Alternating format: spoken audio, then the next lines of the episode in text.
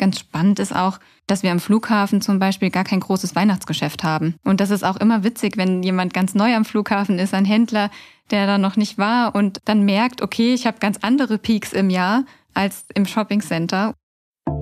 Deswegen sprechen wir dann immer von unterschiedlichen Marktplätzen, damit jeder auch gleich weiß, worüber reden wir. Und jeder Marktplatz ist entsprechend individuell, je nach Bedarf der Passagiere und auch nach Ausgabefreudigkeit ähm, dann in der Entwicklung individuell zu betrachten. Thema Generation Gen Z, damit beschäftigen wir uns jetzt schon sehr intensiv, weil wir ja langlaufende Verträge haben, die wir auch in Zukunft, in die Zukunft gerichtet abschließen wollen. Da muss man also schon so die nächsten acht Jahre antizipieren. Was ist denn so die Erwartungshaltung? Thema Instagrammability. Ja, wie müssen Konzepte aussehen, damit die wirklich auch für Aufmerksamkeit sorgen, damit sie sich absetzen?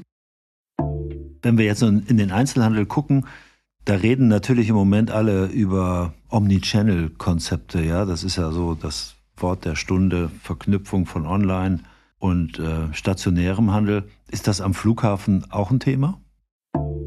Herzlich willkommen zu den EHI Retail Insights, der Podcast des Kölner Handelsforschungsinstituts EHI. Mein Name ist Michael Gerling und ich moderiere zusammen mit Kira Wiesner und Ute Holtmann aus dem EHI-Team unseren Podcast. Wir sprechen mit Persönlichkeiten aus der Handelsbranche über Themen und Hintergründe, über harte Fakten, aber auch über persönliche Themen. Bevor ich unsere heutigen Gäste vorstelle, möchte ich mich bei unserem Supporter des Monats bedanken. Glory. Glory ist ein weltweit führender Anbieter von Lösungen für die Bargeldverarbeitung sowie damit verbundener Serviceleistungen.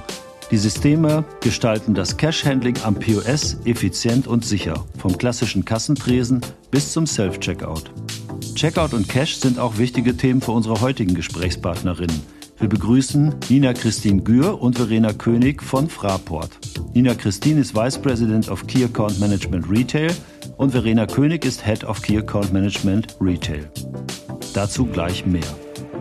Der Fraport-Konzert gehört zu den weltweit führenden Unternehmen im Airport-Business und ist mit seinen internationalen Beteiligungen auf vier Kontinenten aktiv. Als Flughafenbetreiber erbringt Fraport sämtliche operativen und administrativen Leistungen des Flughafen- und Terminalbetriebs. Entsprechend des Leitbilds Gute Reise, wir sorgen dafür, steht bei allen Unternehmensleistungen der Kunde im Fokus. Hauptstandort von Fraport ist der Flughafen Frankfurt, einer der bedeutendsten Passagier- und Frachtflughäfen weltweit. Fraport ist in vier Geschäftsbereichen aktiv. Aviation, Retail und Real Estate, Ground Handling sowie International Activities und Services. Den maßgeblichen Teil seiner Umsätze und Ergebnisse erzielt der Fraport-Konzern aus dem Passagier- und Frachtgeschäft. Das Segment Retail und Real Estate verantwortet die Vermietung von Gebäuden und Flächen. Dazu gehört auch die Vermietung der Einzelhandelsflächen am Frankfurter Flughafen. Hierzu zählen nicht nur die Flächenvermietung mit den klassischen Mietvertragsverhandlungen, sondern auch die zugehörigen Marketing- und Digitalisierungsaktivitäten bis hin zur Vermietung von Werbeflächen. Ja, hallo, Nina, Christine und Verena. Schön, dass ihr heute da seid und herzlich willkommen im Podcast-Studio des EHI. Hallo, Michael. Ganz herzlichen Dank für die Einladung. Genau, wir freuen schön, uns, dass, dass wir, wir hier da sein dürfen. Ja. Ja. ja, mit zwei Gästen ist das immer ganz besonders. Wir müssen dann nachher etwas versuchen, eure Stimmen für unsere Hörerinnen und Hörer klarzumachen, aber das wird uns sicher gut gelingen. Ihr wisst ja, wir fangen immer mit etwas Spontanität an. Äh, ich habe ein paar Begriffe und Sätze, die ihr dann vervollständigen könnt. Und äh, vielleicht fange ich einfach mal mit Verena an. Gerne. Und der Frage, der schönste Flughafen der Welt ist. Also du meinst jetzt äh, abgesehen von Frankfurt, ne? Na klar. Na gut. Ja, dann äh, würde ich mich tatsächlich entscheiden für den Flughafen Singapur Changi. Weil? Weil äh, dieser Flughafen es einfach schafft, das Thema Aufenthaltsqualität äh, so in den Vordergrund zu stellen, dass man sich da einfach nur wohlfühlen kann. Nina Christine, du stimmst zu? Ja, da würde ich tatsächlich zustimmen. Ich habe aber auch ein paar Favoriten in Europa. Ähm, dazu gehören zum Beispiel Kopenhagen, weil das skandinavische Gefühl dort sehr, sehr gut vermittelt wird und äh, Kopenhagen auch immer sehr innovative Gastronomiekonzepte mit vorstellt und dabei hat. Ja. Da haben wir schon ein paar schöne Ideen für unsere nächsten Reisen, äh, wenn wir dann über Kopenhagen vielleicht mal umsteigen oder da sind, dass wir uns ein bisschen genauer umschauen. Auch die Stadt lohnt sich total. Shopping am Flughafen Frankfurt ist der beste Zeitvertreib vor dem Abflug. Verena, siehst du das auch so? Auf jeden Fall. Ähm, für mich ist Shopping am Frankfurter Flughafen auf jeden Fall inspirierend, gut kuratiert und auch eine gute Möglichkeit für eine kleine Auszeit zwischen den ganzen Kontrollen und dem Zeitdruck, den man hat. Morgen in einer Woche bin ich wieder da. Ich freue mich schon drauf. Darfst du auch. Flug von Frankfurt über Doha, ne? zum ersten Mal mhm. Besuch in Doha. Ich hatte vielleicht gedacht, ihr nennt Doha als schönsten Flughafen. Ist gerade auf Platz zwei ausgezeichnet worden. Lohnt sich auf jeden Fall auch. Ich bin sehr gespannt. Mein bisher unerfülltes Reiseziel ist. Ja, ich fange mal an damit. Ähm, ich glaube, da wird Nina Christine schmunzeln, weil sie schon ganz oft dort war. Aber bei mir ist es tatsächlich äh, Südafrika, wo ich noch nie war und unbedingt noch mal hin muss. Ja, da geht auch meine nächste Reise wieder hin. Sehr gerne würde ich aber auch nach Island gerne mal fliegen. Das steht schon auf meiner Liste, seit ich ein kleines Mädchen bin. Da gibt es eine tolle Geschichte. Freunde von mir ähm, sind mal nach New York geflogen über Reykjavik und äh, haben mir dann vorher erzählt, oh, da gibt es einen super Flug mit Iceland Air, ganz preiswert, Business Class, 890 Euro. Und dann habe ich gesagt, hast du dir den Sitzabstand mal angeguckt? und äh, also für alle, die es hören, ma, ist eine gute Empfehlung, aber auf jeden Fall mal gucken, was die Business Class von Iceland eher so anbietet. ja, am besten ihr beiden stellt euch mal selber kurz vor. Ich glaube, Nina Christine, du fängst am besten ja, mal an, ja? Genau. Also du hast es ja am Anfang schon gesagt, äh, aber mit diesen Titeln ne, ist ja immer, kann man nicht so viel anfangen.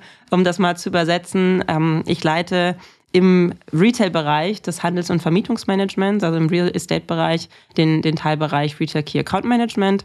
Und da sind wir für die strategische und operative Entwicklung unserer Retail-Flächen und Retail-Marktplätze zuständig. Wir teilen uns auf in vier Teams. Ja, es gibt ähm, ein Team, das sich maßgeblich um den Bereich Duty Free kümmert. Da hängt auch unser Joint Venture Partner Frankfurt Airport Retail mit dran. Dann gibt es ähm, Verenas Bereich ähm, mit dem Bereich Einzelhandel. Dann gibt es ein Gastronomie-Team. Da gehört auch noch der Press-Books-Bereich dazu. Also alles, womit sich die Passagiere dann so gastronomisch äh, dringend versorgen wollen ähm, vorm Abflug. Und ähm, das vierte Team beschäftigt sich mit ähm, so Services wie Car Rental, Money Exchange und aber auch mit unserer Tochter ähm, der Media Frankfurt. Das ist so in Kürze, um zu verstehen, wie wir aufgestellt sind unsere Hörerinnen können euch ja nicht sehen. Ja, äh, ich schon. Deswegen muss ich mal fragen, wie lange machst du das schon? ja, ich bin jetzt seit ähm, drei Jahren dabei ja, bei, bei der Fraport und ich war vorher in etlichen Unternehmen, sowohl auf Marken- als auch auf Handelsseite im deutschen Einzelhandel unterwegs und bin auch tatsächlich bis äh, dahin, also bis ich bei Fraport angefangen habe, sehr regelmäßig in Köln gewesen, weil ich hier gearbeitet habe. Wunderbar. Dann ist das ja eine Reise in die Heimat sozusagen, ja? oder zumindest an Ich bin mit Herz in Frankfurt, Ort. aber ich freue mich immer wieder da zu sein. Wir haben uns sehr über den Dom gefreut auf dem Weg hierher. Mhm. Ja, vielen Dank. Äh, Verena, vielleicht stellst du dich auch mal kurz vor mit ja, deinem Bereich. Sehr gerne. Also innerhalb des äh, Retail-Kosmoses und im Team von der Nina Christine bin ich zuständig mit meinem Team für den Bereich Einzelhandel. Das bedeutet, wir betreuen so um die 45 unterschiedlichen Betreiber aus den unterschiedlichsten Unterbranchen, ne? von Bekleidung über Elektronik hin zu Apotheken, also von allem was dabei. Ähm, wir machen da vom ersten Kontakt bis zum Auszug eigentlich alles. Akquise, Vertragsverhandlungen, Umsatz- und Erlösplanung, operative Mieterbetreuung und wichtige weitere Themen in dem Team sind natürlich auch Branchenmixentwicklungen für Marktplätze, die wir haben am Flughafen ähm, Marktrecherche und auch verschiedenste Projektarbeit. Ja, vielen Dank. Ja, auch du machst so einen extrem jungen Eindruck auf mich. Deswegen nochmal die Frage, auch schon lange dabei? Ja, ich habe es befürchtet, dass die Frage kommt. Ich äh, mache das schon ganz, ganz lange. Ich habe tatsächlich äh, bei Fraport ein duales Studium gemacht. Und das ist schon über 20 Jahre her. Und oh. bin nach dem Studium auch direkt im Retail-Bereich eingestiegen und habe da in verschiedensten Funktionen diese ganze Geschichte ähm, der letzten zwei Jahrzehnte intensiv miterlebt. Und das war so spannend und ist immer noch spannend, dass ich da immer noch dabei bin. Ja, toll. Das ist ja eine fantastische Runde hier. Ganz viel Erfahrung kombiniert mit extrem jugendlicher Ausstrahlung. Na, da freue ich mich. Es hält uns auf jeden Fall jung und dynamisch, ne? Genau, wahrscheinlich ist es das. also wir stellen ja auch Fotos dann äh, zum Podcast raus, ne? Dann kann sich jeder mal selbst überzeugen. Genau, kann sich jeder ein eigenes Bild machen. Ja, ich denke, Nina Christine, vielleicht am Anfang sollten wir mal ein bisschen beschreiben, wie eigentlich diese Shopping-Bereiche am Airport so zusammengestellt sind, wie die sich gliedern, weil man geht halt durch und sieht's, aber die Struktur erkennt der Besucher ja wahrscheinlich nicht so unbedingt. Man macht sich natürlich da auch wenig Gedanken drüber, wenn man selber als Fluggast am Flughafen ist. Ne? Aber wer eben schon mal in Frankfurt war, der wird festgestellt haben, dass es neben zwei unterschiedlichen Terminals eben auch unterschiedlichste Bereiche gibt. Ne? Den Bereich A, das ist ja unser Schengen-Bereich. Der Bereich Z ist eine Ebene oben drüber. Das ist dann der Non-Schengen-Bereich. Da ändert sich natürlich auch immer mal wieder was, welche Flieger wo abgehen. Dann haben wir das gleiche in B. Da haben wir vorneweg einen kleinen B-Schengen-Bereich, danach B-Non-Schengen. Das ist unser, unser größter Non-Schengen-Bereich. Und C ist maßgeblich Non-Schengen. Ja, und dann haben wir im Terminal 2 Bereiche D und E, die je nach Etage dann auch nach Schengen und Non-Schengen aufgeteilt sind dann haben wir natürlich immer vorgelagert für diese Bereiche, die gewachsen sind mit dem Flughafen, sind sie eben dazugekommen, weil wir dem Bedarf immer gerecht werden mussten. Haben wir landseitige Bereiche im, im Check-in und auch in der Ankunft, wo wir für eine Versorgung und äh, ne, die Notwendigkeiten des Reisens dann auch die Flächen entsprechend entwickeln. Und wir haben noch unsere sogenannte Airport City Mall, die den Zugang zu den Parkplätzen gibt, aber auch den Zugang zum Regionalverkehr, also zur S-Bahn. Und deswegen sprechen wir dann immer von unterschiedlichen Marktplätzen, damit jeder auch gleich weiß, worüber reden wir. Ja? Und jeder Marktplatz ist entsprechend individuell, je nach Bedarf der Passagiere und auch nach Ausgabefreudigkeit ähm, dann in der Entwicklung individuell zu betrachten. Und für euch sind diese Begriffe Landseite, das, das ist so das tägliche Vokabular ja. wahrscheinlich. Ne? Landside, ne? Airside, B-Schengen, B-Non-Schengen, C, ne? Absolut, ja eine ganz eigene Sprache. Ja, also ich glaube, jeder, der das jetzt schon gehört hat, der guckt jetzt beim nächsten Mal etwas genauer hin. Ja, wo bin ich jetzt eigentlich in, in welchem Bereich? Es erklärt sich ja äh, tatsächlich ganz, äh, ganz gut. Ja, die Retail-Bereiche sind ja im Prinzip wie Shoppingcenter, kann man sagen. Oder gibt es da eigentlich auch große Unterschiede? Ja, die Parallelen, die gibt es natürlich zu den Shoppingcentern. Aber trotzdem ist das eine ganz, ganz wichtige Frage, weil gerade die Unterschiede besonders spannend sind und unser Geschäft besonders interessant machen.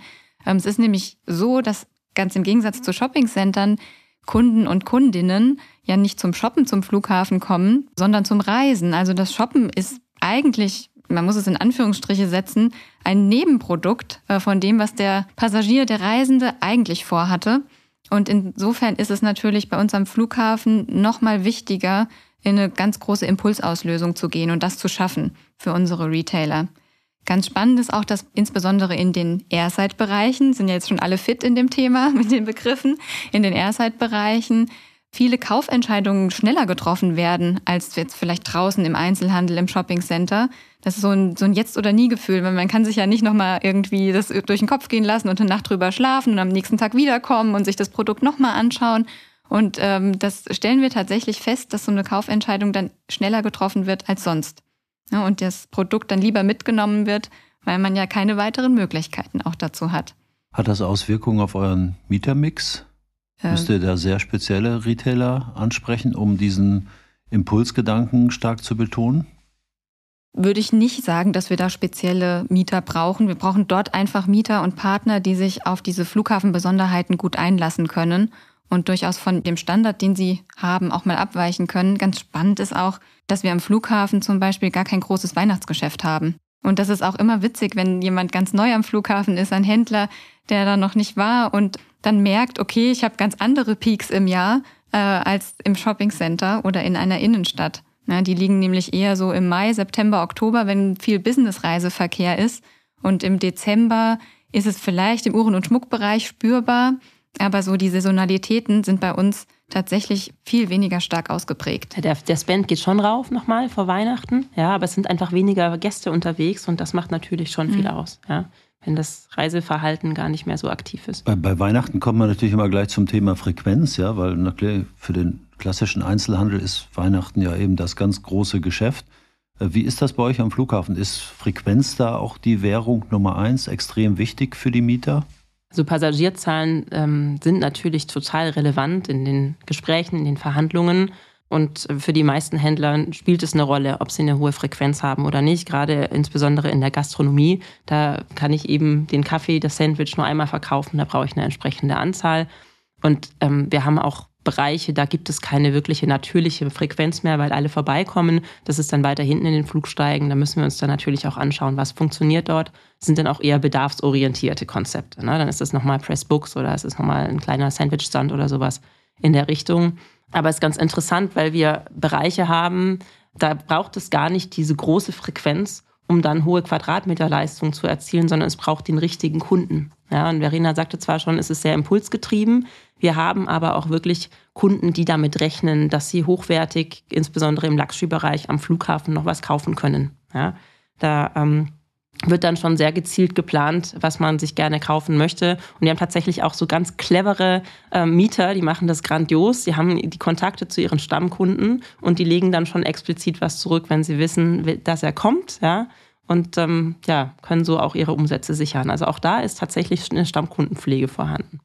Ja, und ihr habt ja auch diese unterschiedlichen Bereiche. Manche brauchen gar keine Frequenz, weil die einen hohen Durchschnittsbon haben. Wobei die Konzepte, die dort sind, die wollen auch sehr sichtbar sein. Das, ne? okay. Also du wirst jetzt keinen äh, Gucci im Flugsteig, wo schon alle Passagiere vorneweg eingestiegen sind, äh, finden. Natürlich wollen diese Konzepte auch vorne gesehen werden. Okay, ja. also Sichtbarkeit brauchen alle, ja. aber der Durchschnittsbon ist dann doch unterschiedlich. Ähm, Absolut. Ob ich jetzt mal ein Parfum kaufe oder eine Handtasche. Richtig. Und auch das Ausgabeverhalten der unterschiedlichen Nationen, Destinationen ist sehr unterschiedlich. Das ist auch ganz spannend. Ja, danke, Nina. Christine, vielleicht bleiben wir mal bei der Vermietung und bei den Mietverträgen. Wie sehen die eigentlich aus bei euch? Ist das so eine typische Mischung aus Festmiete und Umsatzmiete? Wie kommen die Mietverträge eigentlich zustande? Tut ihr euch schwer, Mieter zu finden? Wie, wie ist die Situation da heute so? Hm, vielleicht mal kurz so zu dem, zum Modell, wie wir meistens arbeiten. Die allermeisten Mietverträge sind tatsächlich mit einer Mindestmiete und dann einer Umsatzmiete in Kombination abgeschlossen. Das hat ein Stück weit damit zu tun, dass wir tatsächlich in vielen Bereichen sehr wenig Flächen haben. Für unseren Geschmack viel zu wenig. Ja, wir könnten immer mehr vermieten. Und natürlich dann auch gucken müssen, wie kriegen wir erstens das beste Angebot aus Passagiersicht, aber auch ähm, aus Erlösperspektive. Ja, das ist nun mal unser Job, äh, dafür zu sorgen, dass wir mit den Flächen auch ähm, gute Erlöse generieren. Und dann bewerben sich beispielsweise auf eine sehr gut gelegene zentrale Fläche im Schengen-Bereich diverse Konzepte, die uns erzählen, welche Umsätze sie machen können mit ihrem, ihrem Businessplan ab. Und wir sichern uns dann auch diese Ernsthaftigkeit des Businessplans ja, und der, der Idee dahinter, dass man die Umsätze generieren kann mit der Mindestmiete ab. Ja, das ist also, die ist schon relativ nah an, an dem Umsatzpotenzial, was abgegeben wurde. Da haben wir eigentlich auch kein Interesse daran, dass jemand die ganze Zeit in der Mindestmiete hängt. Ja, wir wollen gerne alle gemeinsam erfolgreich sein, aber so kann man das ganz gut nochmal challengen, ob tatsächlich das dann auch so funktioniert. Und äh, vom Vergabeverfahren, von der Akquise läuft es tatsächlich so, dass wir in der Regel die meisten Flächen dann vorbereiten für, für eine Akquise, für eine Vergabe und dann ähm, Marken, die sich entweder bei uns gemeldet haben, dass sie Interesse haben oder auch Marken, von denen wir uns gut vorstellen können, dass sie in unseren Mix mit reinpassen, sie dazu einladen, sich doch für diese Fläche anzubieten. Ist natürlich eine komfortable Situation, wenn man sagt, ne, wir haben Bewerber und können dann aussuchen. Es ist natürlich auch etwas immer so ein Spagat, den man da machen muss äh, zwischen, ja, also der will eigentlich die meiste Miete zahlen und den brauchen wir jetzt im Mietermix. Könnt ihr das ja. immer gut entscheiden?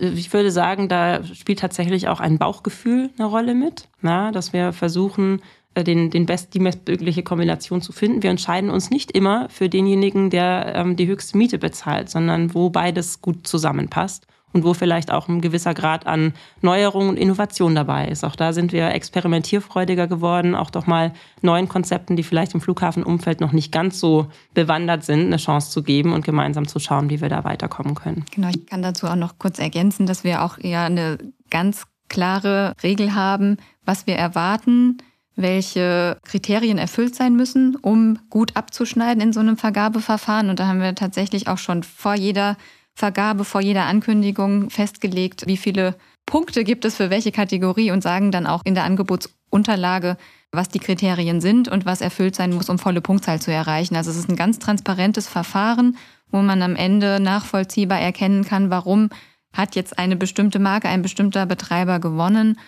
Ja, schön. Das ist natürlich gut, ne? transparentes Verfahren, aber eben auch mit der Überlegung, wie ist der Mix, was ist für alle das Beste. Hört sich sehr, sehr gut an. Danke für die Transparenz, äh, wie, ihr, wie ihr das so macht. Wir haben ein Thema beim EHI. Es gibt eine Initiative Digitaler Zollstempel. Mhm. Äh, Verena, ich schaue dich jetzt mal mhm. an. Das fing eigentlich an an der Schweizer Grenze äh, bei den Händlern auf, auf deutscher Seite, die gesagt haben, das Zollverfahren für die Schweizer ist extrem kompliziert. Kann man das irgendwie vereinfachen? Und da sind Flughäfen jetzt auch, im, also Flug- und Seehäfen sind da jetzt auch im Gespräch. Ist das Thema äh, Zollabwicklung, ist das für euch auch ein Thema? Ja, das ist ein hochrelevantes Thema. Gut, dass du es ansprichst. Ähm, wir haben ja ganz viele internationale Passagiere, wie Nina Christine auch sagte, die äh, sehr gerne auch Luxusprodukte kaufen, also auch bei uns am Flughafen oder halt auch auf ihrer Reise. Und deswegen ist dieser Zollprozess und der Mehrwertsteuerrückerstattungsprozess ganz, ganz wichtig. Das kann durchaus auch ein Verkaufsargument sein, warum jemand kauft oder nicht kauft, dass er da nochmal eine Ersparnis durch die Mehrwertsteuerrückerstattung hat. Und insofern ähm, wäre das in der Tat auch für uns toll, wenn dieser Prozess erleichtert werden würde. Denn der ist durchaus ein bisschen anstrengend für den Kunden oder die Kundin. Das ist ja alles mit Papier, also da muss erstmal ein Formular ausgefüllt werden im Geschäft, dann muss man zum Zoll laufen, die Ware vorzeigen und danach, wenn man den Zollstempel bekommen hat, muss man auch nochmal dann halt zum Schalter von ähm, Mehrwertsteuerrückerstattungsanbietern, um dann wirklich auch etwas zurückzubekommen. Und das könnte tatsächlich auch auf digitalem Wege durchaus etwas leichter gehen. Und wenn die Leute halt nur zwei Stunden Zeit haben, dann zählt das natürlich doppelt. Absolut, absolut. Ja, also es ist tatsächlich auch ein Zeitthema. Es ist schon vorgekommen, dass das nicht mehr geklappt hat mit diesem Prozess und dann hatte der Händler seine Ware wieder. Ja. Ja, dann schauen wir mal, wie das so wird. Also ich bekomme das aus dieser Initiative mit. Es ist nicht ganz einfach. Da gibt es sehr klare Vorstellungen, auch vom Zoll und von der Politik. Aber es gibt Chancen, dass auch Deutschland da Schritte nach vorne macht. Ich glaube, wenn man das international vergleicht, gibt es schon andere Länder, wo das viel einfacher geht. Es gibt Länder, ja, wo das schon einfacher geht. Da sind auch wieder die Länder im skandinavischen Raum ganz vorne dabei oder die Länder, die auch sonst in der Digitalisierung voranschreiten. Genau, da gibt es diese Art digitalen Zollstempel schon. Ähm, aber auch dort ne, ist es tatsächlich so, dass man nicht drum rumkommt, mit dem Zoll äh, in Verbindung zu gehen, weil der Zoll ja sicherstellen muss, dass Waren auch ausgeführt werden. Ja, das wird auch immer so bleiben. Wenn es solche Prozesse gibt, die kompliziert sind, ja, könnt ihr dann als Betreiber der Flächen, könnt ihr einen Beitrag leisten, um den Menschen das einfacher zu machen? In ja, den bestehenden ja. Regelungen natürlich? Ja, wir, wir tun das tatsächlich und auch als nicht nur wir als Flughafenbetreiber, sondern auch unsere Händler und Mieter, die ähm, sind sehr oft bereit, wenn es personell möglich ist, ihre Kundinnen und Kunden auch zu begleiten zu diesen Prozessstellen. Und wir unterstützen das auch nochmal durch unsere Personal Shopper. Die haben wir bisher verstärkt im chinesischen Bereich eingesetzt, erweitern im Moment aber auch auf eine breitere Zielgruppe. Und die können auch sofern verfügbar tatsächlich auch mitgehen und Passagieren bei diesen Prozessen helfen und gegebenenfalls einfach auch durch Übersetzungen Sprachbarrieren überwinden um das halt einfacher zu machen und auch den Kunden und Kundinnen ein viel besseres Gefühl zu geben und ein Gefühl der Sicherheit einfach auch zu vermitteln. Wie genau. findet man so einen Personal Shopping Assistenten? Die sind direkt im Terminal unterwegs, die ähm, sind erkennbar durch die Aufschrift auf ihrer Tasche, die haben auch so eine Art Uniform an. Was die aber auch machen, ist tatsächlich, dass die von sich aus auch auf Passagiere zugehen, die signalisieren, ich suche, ich brauche Hilfe, ja, und man kann die tatsächlich sogar auch vorbuchen über eine bestimmte Handynummer. Ja, das ist im chinesischen Raum tatsächlich schon ähm, ganz üblich, dass das gemacht wird. Ja. Wow, toller mhm. Service. Gehen wir vielleicht nochmal auf den Mietermix äh, zurück. Äh, Nina Christine, vielleicht äh, an dich diese Frage nochmal. Gibt es da eigentlich sehr typische Mieter am Flughafen, die sich unterscheiden von dem, was wir so in Shoppingcentern kennen? Und auch die Frage, betreibt ihr eigentlich selber auch Retailflächen?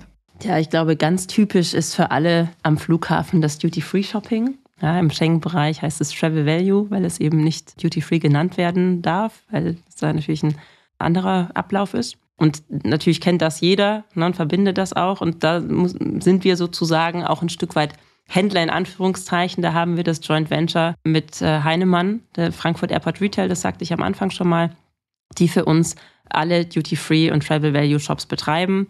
Daneben aber auch einzelne Boutiquen, ja, gerade im Luxury-Bereich, aber auch im, Schengen-Bereich, zum Beispiel eine Boss-Boutique wird von FAR betrieben. Und dadurch, dass wir da im Joint Venture sind, sind wir natürlich auch etwas näher dran und stärker involviert und haben auch eine Meinung dazu. Ja? Da mischen wir uns wesentlich stärker ein. Wobei ich auch dazu sagen muss, dass wir mit, mit anderen Mietern schon auch über Sortiment, Performance, Darstellung und dergleichen sprechen. Also da sehen wir uns schon auch in der Verantwortung, mal zu vergleichen, den einen oder anderen mal darauf aufmerksam zu machen, was vielleicht gerade nicht so gut läuft wir haben, glaube ich, alle ein Einzelhändlerherz ähm, und sind nicht so der ganz klassische Vermieter. Hauptsache die Miete kommt rein und damit hat sich die Sache, sondern wir haben auch ein Center Management, was wirklich auch sich, sich tagtäglich mit den Veränderungen am Flughafen auseinandersetzt. Aber neben diesem Duty Free gibt es natürlich auch noch ganz klassische weitere Sortimentsbestandteile, ähm, die dann mit zum Flughafen dazugehören. Zeitschriften, so Pressbooks bei uns genannt, dann äh, Elektronikangebot, meine Kopfhörer, mein Ladekabel, das hat sich mittlerweile auch deutlich weiterentwickelt, dass äh, meinetwegen auch gerade gute Elektronikhändler dann First Mover sind oder ähm, die neuesten Releases als erstes bekommen, weil gerade Marken in diesem internationalen Umfeld auch vorne dabei sein möchten. Ja, dann wissen sie schon, dass es eine sehr selektive Zielgruppe ist und die, die auch erstes dann auf ihre Angebote dann anspringt. Reisegepäck gehört auch noch dazu. Ja, so brauche noch mal schnell einen Koffer, ihr habt zu viel eingekauft. Ja, tatsächlich. Funktioniert tatsächlich sehr gut. Ja. Und ähm, dann kommt es natürlich darauf an, wie viel Platz haben wir, welche Klientel sind unterwegs und je mehr davon da ist, desto mehr geht es dann tatsächlich auch in den sogenannten Specialty Retail. Dann geht es höherwertig, dann haben wir mehr Fashion, mehr Accessories, Washes, Jewelry und so weiter. Kommt natürlich darauf an, ob Schengen oder Non-Schengen. Schengen ist wieder eher Premium. Da haben wir zum Beispiel Wolford, wie gesagt schon die Boss Boutique, Gent, ähm, und im Non-Schengen-Bereich, da sind dann eben Montclair, Hermes, Gucci, so in der Liga unterwegs. Ne? Wobei wir auch da immer versuchen, nochmal ein etwas, ähm, wir nennen es demokratischeres mhm. Angebot zu machen für diejenigen, die kein Interesse da, daran haben, in der ähm, Preislage auszugeben. Ja.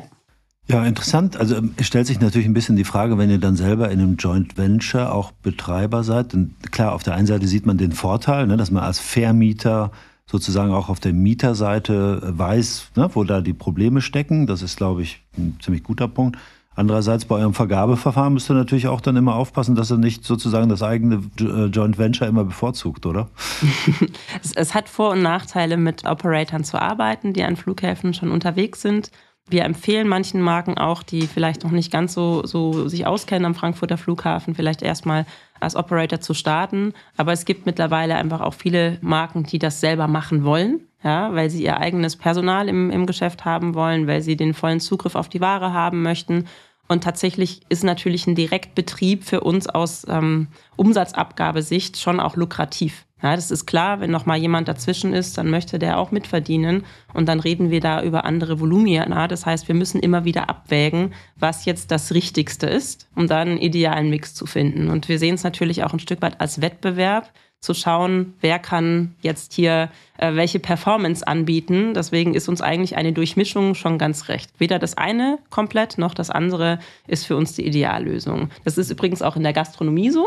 Auch bei der Gastronomie haben wir sowohl regionale Einzelbetreiber oder Einzelkonzepte ähm, oder auch Partner, die mehrere Geschäfte haben und am Frankfurter Flughafen groß geworden sind, aber auch internationale Ketten, die unterwegs sind. Ja, ja sehr überzeugend. Äh, vielen Dank. Wenn wir jetzt in den Einzelhandel gucken, da reden natürlich im Moment alle über Omnichannel-Konzepte. Ja, das ist ja so das Wort der Stunde, Verknüpfung von Online und äh, stationärem Handel. Ist das am Flughafen auch ein Thema?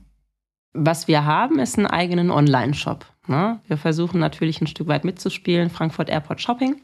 Da muss man jetzt dazu sagen, dass wir da Preis, den Preiswettbewerb nicht gewinnen können, wenn wir uns jetzt nur den deutschen Markt anschauen. Für uns ist es wesentlich relevanter für die internationalen Gäste zu zeigen, was sie dort finden können. Wir haben also auch so ein Thema Click and Collect. Ich kann mir aber tatsächlich auch Sachen nach Hause bestellen, aber da muss man dann immer schauen, passt das Angebot oder nicht. Das hält sich, in, sagen wir mal, ein Stück weit im, im Vergleich mit den ganz großen Online-Playern in Grenzen. Aber wir haben natürlich ganz spezielle Angebote, die man jetzt hier im Einzelhandel in den High Streets nicht bekommt. Packages, spezielle Spirituosen, Special Editions und dergleichen. Und für Liebhaber ist es durchaus interessant, ja. Prima. Dann das zweite Thema, was so im Einzelhandel natürlich ganz oben steht, ist Nachhaltigkeit, Sustainability, Verena. Auch bei euch ein Thema, denke ich. Ja, natürlich ist das auch ein Thema. Und das ist auch von so, so weit interessant, dass wir als Flughafen jetzt natürlich nicht auf der Top-Liste eines jeden stehen, wenn man an das Thema Nachhaltigkeit denkt. Ne? Im Gegenteil eigentlich. Aber trotzdem ist Nachhaltigkeit für die Fraport eins der wichtigsten strategischen Themen. Und das bedeutet auch, dass wir wirklich Ziele haben als Flughafen, den CO2-Ausstoß zu verringern. Und bis 2045 soll der auch auf Null sinken. Und es sind auch schon gegenüber 1990, soweit ich informiert bin, ist schon die Hälfte des CO2-Verbrauchs abgebaut worden. Und da sind wir wirklich auf einem guten Weg. Und man muss auch sagen, dass wir uns auch als Flughafen dafür einsetzen, mehr Luftverkehr auf die Schiene zu verlagern, insbesondere im innerdeutschen Bereich. Und das ist äh, Richtung Retail auch ganz spannend. Da würden wir sogar ein Stück weit profitieren können davon, weil das Ausgabeverhalten im innerdeutschen Bereich doch etwas geringer ist und wir natürlich mit internationalen Passagieren deutlich mehr verdienen. Und das schafft natürlich auch freie Slots für, sage ich jetzt mal, spannendere und lukrativere Flüge. Aber auch im Retail-Bereich selbst achten wir auf das Thema Nachhaltigkeit sehr. Das ist auch ein Kriterium in diesen Angebotsunterlagen, die wir vorhin erwähnt haben. Also da wollen wir gerne von den Kandidaten hören, wie gehen sie mit dem Thema Nachhaltigkeit um.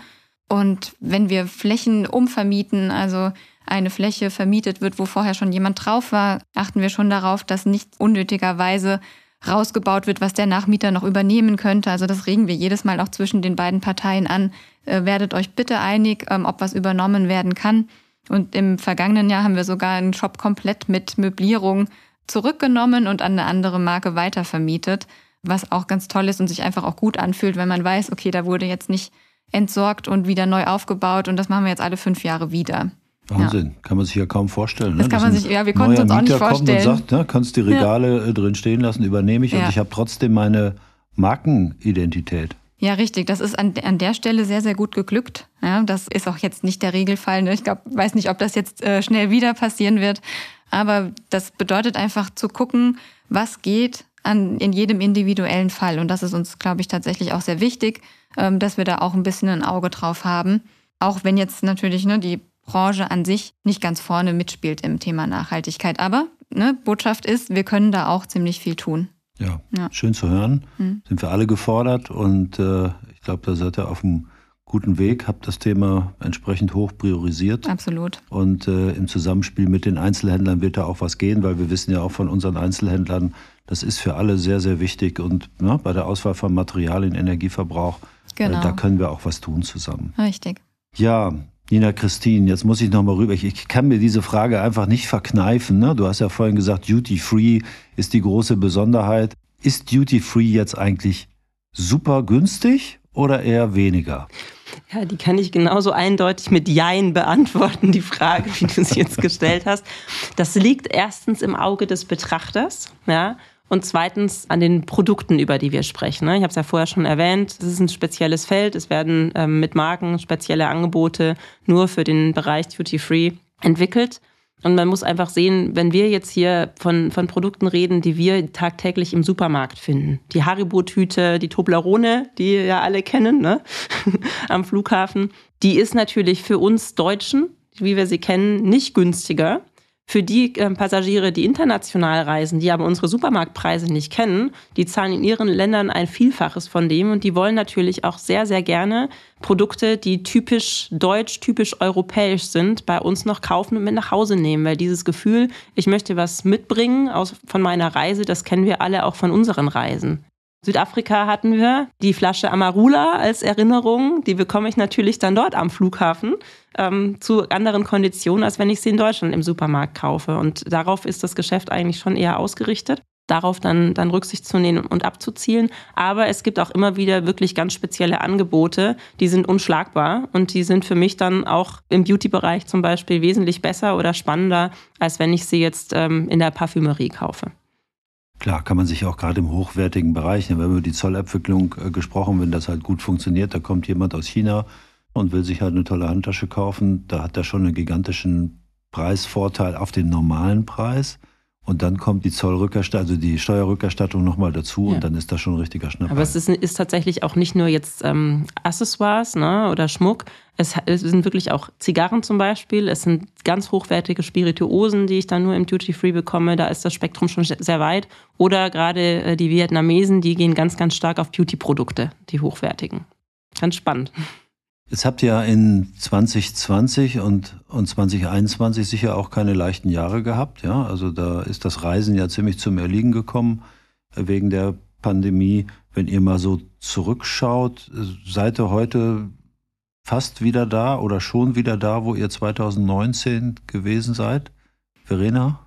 Mm, Ja, das war tatsächlich echt eine krasse Zeit. Ähm, da möchte man fast gar nicht mehr dran erinnert werden. ne? Das leere Terminal, ähm, wo irgendwie Wochen zuvor noch äh, das Leben pulsiert hat. Aber gut, dass wir da jetzt äh, durch sind durch diese Zeit. Wir sind jetzt rein vom Passagierniveau ähm, noch nicht wieder bei dem von 2019. Aber ehrlich gesagt ist das auch eigentlich gar nicht so schlimm, ja, weil das jetzt nicht der einzige Weg ist, wieder erfolgreich zu sein. Ich hatte es ja vorhin auch schon gesagt, ne, es gibt viel innerdeutschen Verkehr, der auf die Schiene verlagert wird. Und das ist auch genau das Feld, in dem wir noch ein Stück hinterherhinken. Ja, also gerade europäischer Reiseverkehr, internationaler Reiseverkehr ist wieder stark gewachsen.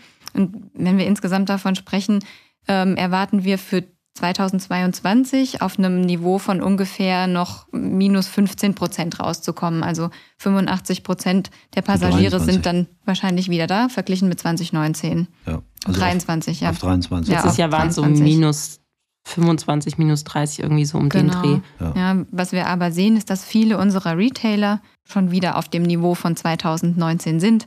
Und das ist das, was eigentlich das Wichtigste ist und das, was zählt. Und das ganze Potenzial der asiatischen Reisenden, insbesondere China, haben wir ja noch vor uns. Ja, die fehlen uns ja heute immer noch zum großen Teil. Also können wir super optimistisch in die Zukunft blicken. Wenn das noch on top kommt, haben wir wirklich tolle, tolle Monate und Jahre vor uns, wo wirklich guter Umsatz gemacht werden kann. Also das können wir gut nachvollziehen. Ja, wir, wir sind ja auch Messeveranstalter. Wir hatten gerade in Düsseldorf die Euroshop. Das Ja. ist so die weltweit größte Wir wären sehr gern Laden- gekommen, ja. Ladenbaumesse. Ja, das. Äh, aber es waren kaum Chinesen da. Ja. Es war aus Russland Ja. niemand da und Genau. aus der Ukraine auch nur ganz wenige. Und Mhm. das merkt man natürlich schon. Wir haben trotzdem fast 82.000 Besucher gehabt, waren super Ja. zufrieden. Aber wir wissen auch, da ist wirklich noch Luft nach oben. Ja. genau. Also wir dürfen uns, glaube ich, alle freuen, wenn es da wieder losgeht. Und jetzt sind die Chancen ja auch deutlich gestiegen. Das sah vor einem halben Jahr noch nicht ganz so aus. Ne? Also dass echt viel passiert. Also Ja. das heißt, ihr guckt optimistisch in die Zukunft. Habt ihr denn Pläne, auch noch was zu verändern? Ja, es passiert eine ganze Menge. Deswegen wären wir auch sehr gerne auf die Euroshop gegangen. Unsere äh, Schedules sind so voll und so eng, dass wir uns da leider keine Zeit für, für rausschneiden konnten, weil wir uns natürlich mit vielen Fragen in Richtung, wie sieht denn die Zukunft aus? Was ist denn die Anforderung an die Zukunft?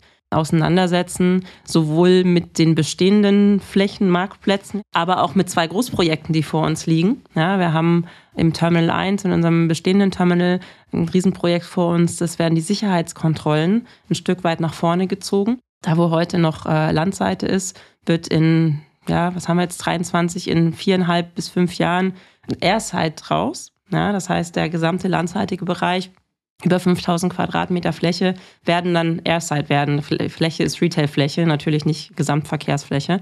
Da wird der ähm, Sicherheitskontrollprozess deutlich vereinfacht werden. Die Geräte, die jetzt gerade auch die ersten angeschafft wurden, schaffen wesentlich mehr Passagiere pro Stunde.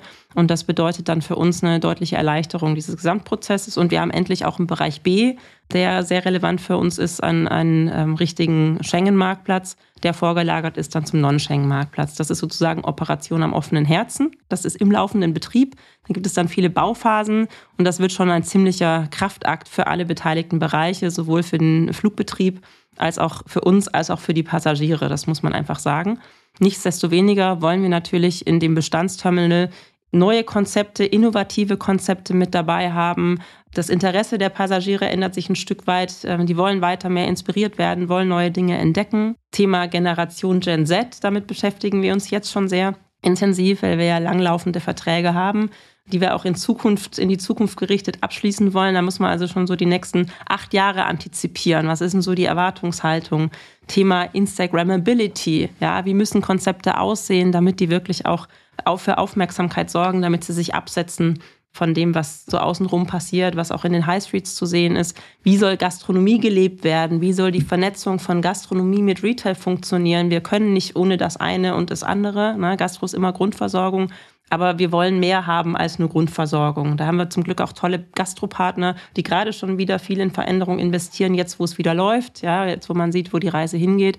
Aber auch da sind wir noch nicht am Ende der Fahnenstange. Und ähm, das Spannendste habe ich mir jetzt zum Schluss aufgehoben. Ja. Ähm, das haben vielleicht schon manche mitbekommen. Wir bauen ja ein komplett neues Terminal schon seit einigen Jahren.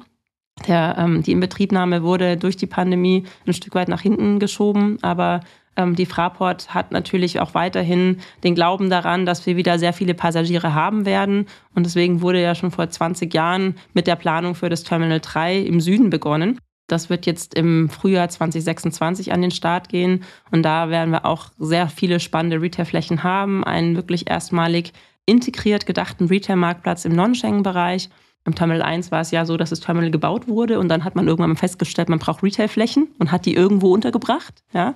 Gut, das geht auch bis ins Jahr 1972 zurück. Das ja. ist nämlich das Eröffnungsjahr des Terminal 1 gewesen.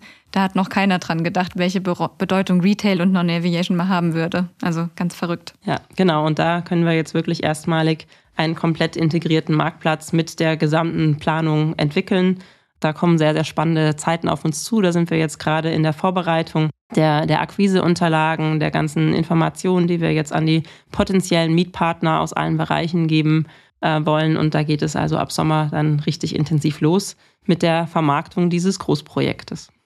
Ja, fantastisch. Äh, wunderbare Zukunft, die äh, vor euch liegt. Schön zu hören, dass so viel investiert wird in den bestehenden Terminal 1, ja, mit der Veränderung und äh, jetzt der Ausbau auch im Terminal 3 mit den zusätzlichen Retailflächen wünschen wir euch ganz, ganz viel Erfolg.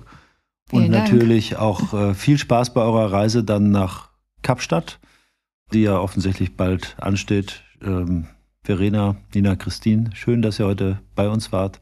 Vielen, vielen Dank für das Teilen von so viel Insights. Ja, vielen Dank auch an dich und an euch vom EHI. Dankeschön. Ja, und wir begrüßen euch sehr gerne auch dann in Frankfurt. Das war Folge 63 der EHI Retail Insights. Wir sprechen in unserem Podcast jeden Monat mit Händlern, Dienstleistern und forschenden Kollegen über aktuelle Projekte und Studienergebnisse. Am besten, ihr abonniert unseren Podcast und verpasst keine Folge mehr. Herzliche Grüße aus Köln.